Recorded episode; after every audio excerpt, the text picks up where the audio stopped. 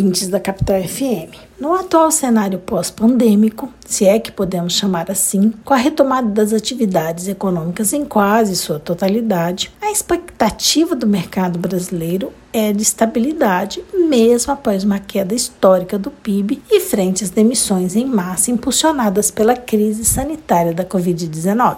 No cenário atual, nós temos ofertas de emprego e com inserção de trabalhadores que antes estavam em situação de desocupação nos quadros das empresas. De fato, entre 2021 e 2022, houve no Brasil uma crescente oferta de novos postos laborais. Não vamos discutir aqui nesse podcast a qualidade desses postos laborais. Entretanto, segundo o Diese, né, que é o Departamento Intersindical de Estatística e Estudos Socioeconômicos, cerca de 26% dos jovens brasileiros de 15 a 29 anos, o equivalente a quase 3 milhões de brasileiros, encontravam-se na condição de nem-nem no ano de 2021, ou seja, nem frequentavam escola formal e nem trabalhavam. É necessário destacar que dentre esses 13 milhões de nem-nem mencionados, grande parte estava procurando trabalho. Segundo o Diese, mais de 5 milhões de pessoas estavam em em procurando emprego, que é cerca de 40% dos jovens na condição de desocupação e cerca de 10% de todos os jovens brasileiros de 15 a 29 anos.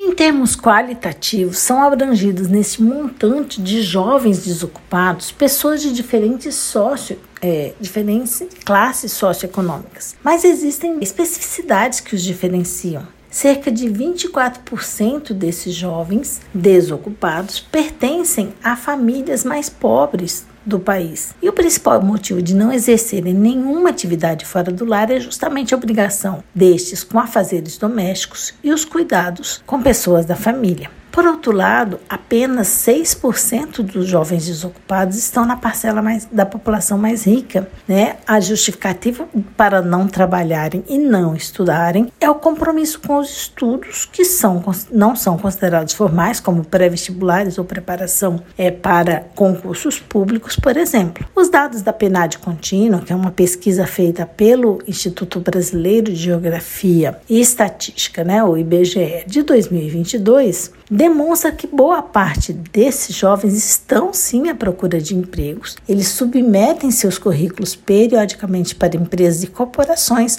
além de eventualmente se submeterem a trabalhos informais para garantirem uma fonte de renda.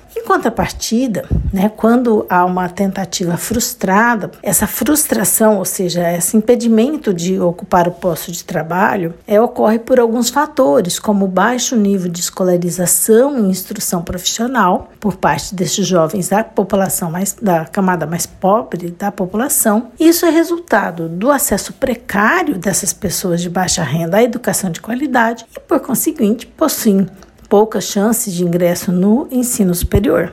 Por outro lado, as condições individuais de alguns candidatos também dificultam a garantia de um emprego estável, ou seja, temos um grande número de jovens mães que enfrentam o preconceito de selecionadores e, por outro lado, também, quando o jovem necessita usar transporte público, né, por exemplo, aqueles domiciliados em bairros periféricos, que não possuem, em sua grande maioria, estrutura nem mobilidade acadêmica, isso é mobilidade urbana, isso também influencia deles não conseguirem acesso ao emprego. Assim, revela-se imperioso reconhecer que o que se fez até agora para a qualificação e inserção da juventude no mercado brasileiro foi insuficiente, tendo em vista os altos níveis de desigualdade e na acessibilidade às condições de uma vida digna e independente por parte desta parcela da juventude. Assim, não há que se falar apenas em crescimento econômico e oferta de mais empregos para uma boa situação de todo mundo, mas é necessário, da mesma forma, garantir acesso à instrução, ao conhecimento e à ciência, à cultura para essas, esses braços e mentes que estão aí à disposição para a reconstrução do país. Só assim estaremos em via de conceder aos diferentes grupos a mesma chance e a expectativa de garantir a sua dignidade, que muito provém do trabalho e de sua realização profissional. Esse podcast teve a participação de Carla Leal e Tamires Batista Souza, membros do grupo de pesquisa sobre meio ambiente e trabalho da UFMT, o GPMAT.